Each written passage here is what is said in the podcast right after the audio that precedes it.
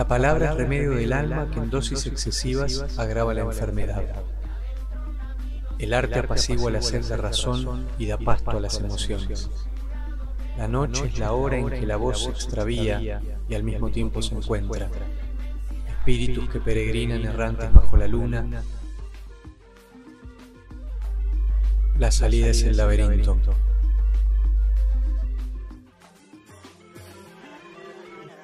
Qué larga travesía, perdido en mis intentos, de la selva a la playa, paseando como el viento, pasé por la locura, entre mil desalientos, caminando perdido, mientras va amaneciendo. Esto es Radio Cicuta. Ensayo, artillería creativa y otras yerbas con mi criolla.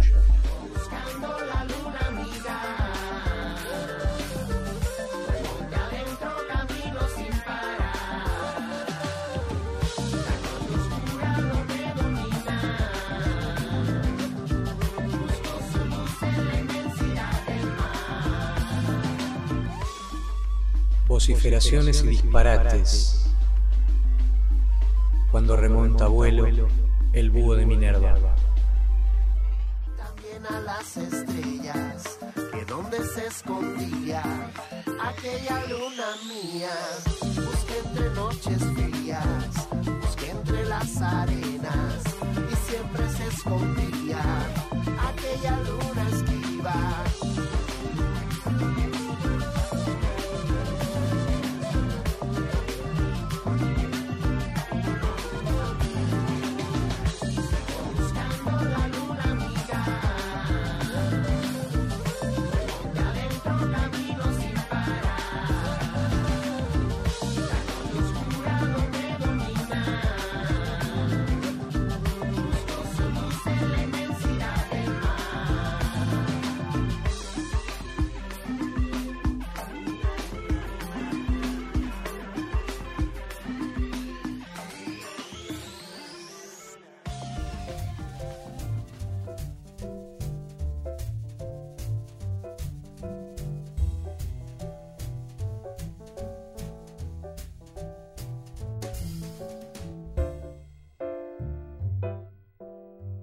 Luego de un tiempo de educación virtual, los docentes retornamos a la mm, educación presencial. Quería contar una anécdota referida a las experiencias dentro del aula que me tocó vivir esta semana, puntualmente una de ellas, en la que me encontré con un curso de estudiantes eh, casi recién iniciados en la etapa secundaria, en realidad en el segundo año de la escuela secundaria.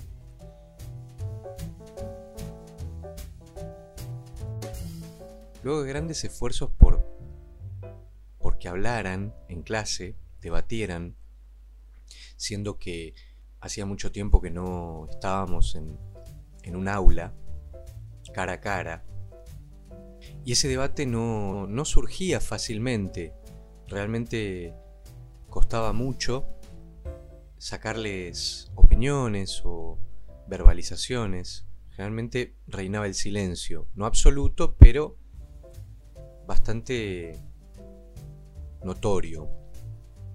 Cuando terminé la clase, lo que sucedió es que seguían callados y en sus bancos, cada uno en su banco individual, sentados, cada uno en su mundo, en silencio, nunca me había pasado.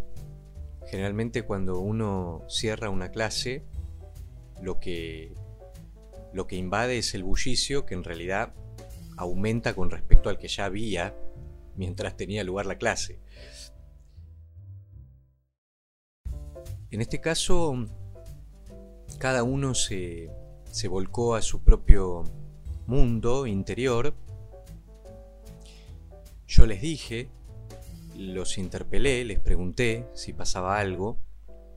No se vieron demasiado incómodos o sorprendidos ante mi pregunta. Es cierto que, son chicos que prácticamente no se han visto en la presencialidad porque la pandemia comenzó hace un año y medio, justamente cuando ellos empezaban el secundario. Por lo tanto, se puede decir que reina cierto desconocimiento eh, en estos cursos de segundo año, básicamente porque no se conocen entre ellos, porque no tuvieron la posibilidad de, estar en el mismo espacio, compartir el aula, los patios de la escuela, durante todo este tiempo de pandemia. Pero lo sorprendente era que para ellos no era raro lo que estaba pasando. A mí nunca me había pasado.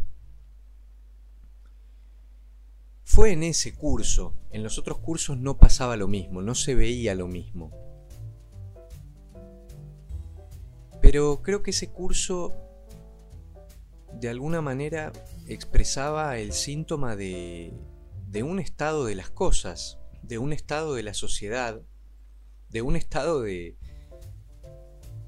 de la comunidad global, porque esta es una realidad que evidentemente estamos viviendo en todo el planeta.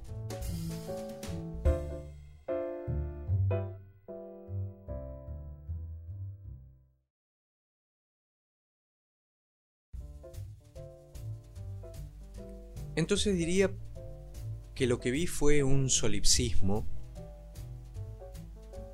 incentivado por la, por la pandemia, por el encierro que la pandemia generó y por un desplazamiento de la subjetividad al mundo de las redes, un mundo que es ya de por sí bastante solipsista esencialmente solipsista. Los chicos en el aula tienen sus celulares y obviamente cuando, cuando llega el momento de, de tener que, que, dejar de prestar atención al, al docente, los chicos y las chicas se abocan a, a los celulares. No todos, pero digamos que es una tendencia cada vez más marcada. Todo esto me lleva a pensar en Mark Fisher, que es un ensayista inglés, un crítico cultural de los últimos años, de las últimas dos décadas. Primero era crítico de música en Londres, en Inglaterra, y luego fue convirtiéndose en un crítico de la cultura, en un crítico del capitalismo, publicó un libro que se llama Realismo Capitalista, en el que habla de muchos temas, entre ellos la educación, dado que él era docente en instituciones de formación laboral para chicos y chicas que salían de, de la secundaria y no estudiaban carreras universitarias. Él describe esa experiencia y cuenta que sus estudiantes mostraban síntomas de lo que él define como un capitalismo post-fordista. Y en ese diagnóstico, que tiene muchas variables y componentes, una de las consecuencias en los jóvenes es la hedonía depresiva, así la define. Él dice que los estudiantes están sobreestimulados, principalmente por los dispositivos tecnológicos, que podían ser los, los MP3. De hecho cuenta anécdotas eh, en las que, bueno, discute con, con un estudiante que afirma estar escuchando con una oreja mientras que con la otra puede seguir escuchando la música.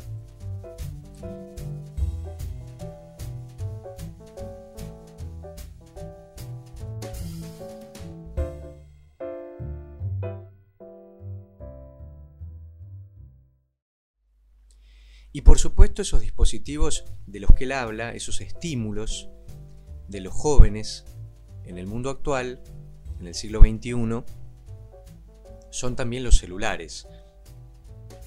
La hedonía depresiva entonces es una sobrecarga de estímulos dada principalmente por las nuevas tecnologías que hace que los chicos pierdan el sentido de conexión con el mundo, de interés por el mundo, en el marco de una sobreestimulación y de una incesante relación con placeres fugaces, inmediatos, vinculados a este tipo de dispositivos. En realidad era más amplio el tema, porque para Fisher también una bolsa de snacks formaba parte de los nuevos estímulos en el marco de un capitalismo de mercado hiper salvaje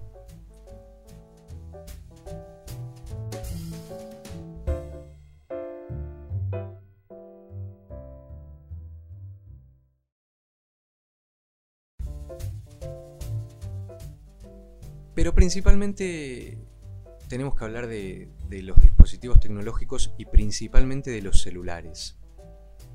Y de todo el mundo de, que, hay al interior de un celular.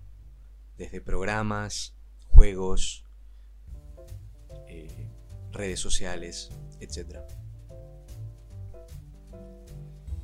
Lo interesante de los análisis de Fisher de la hedonía depresiva, que es una depresión por sobreestimulación de placeres. Decir, que Fisher une dos conceptos que parecen contradictorios, placer y depresión. Además de esta reflexión, entonces, lo que se puede rescatar es que Fisher piensa el estado anímico de la sociedad actual y de las juventudes en particular. Si él habla del capitalismo post-fordista, nosotros podríamos llevarlo a un nivel tal vez menos ambicioso y decir qué pasa en las sociedades actuales y en las juventudes escolarizadas en tiempos de pandemia.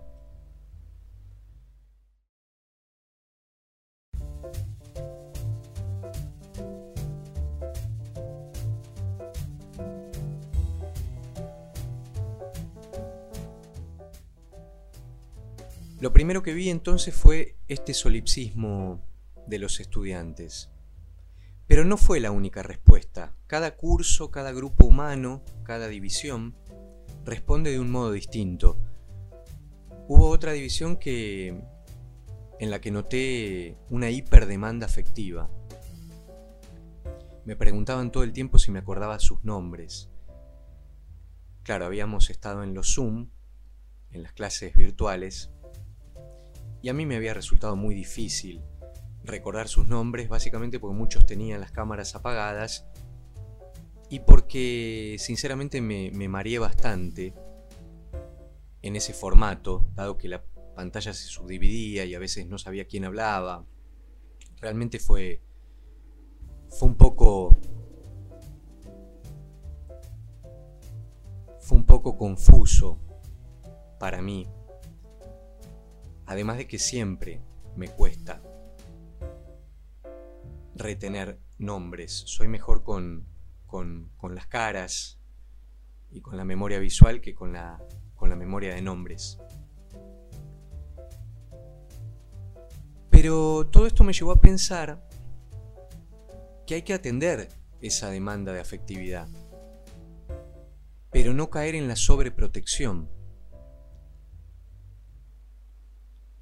dado que eso puede amplificar o aumentar la sensación de victimización que pueden llegar a percibir en función de lo que les ha tocado atravesar,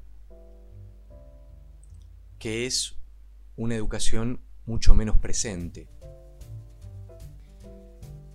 En una etapa de pandemia, y de adaptación tecnológica a un nuevo escenario.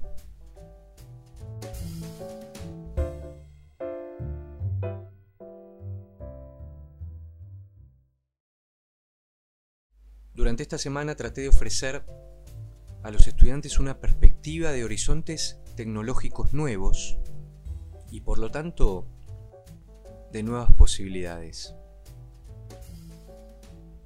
Intento con esto transmitirles que ellos son los sujetos de los cambios que estamos viviendo. Son los sujetos de un futuro que va a ser diferente. Un futuro que va a estar atravesado por las nuevas tecnologías. Digamos que el pasado de la educación, que ocurriera esta pandemia, va a quedar atrás. Por supuesto que vamos a volver a ese pasado, pero vamos a volver parcialmente integrando elementos del futuro.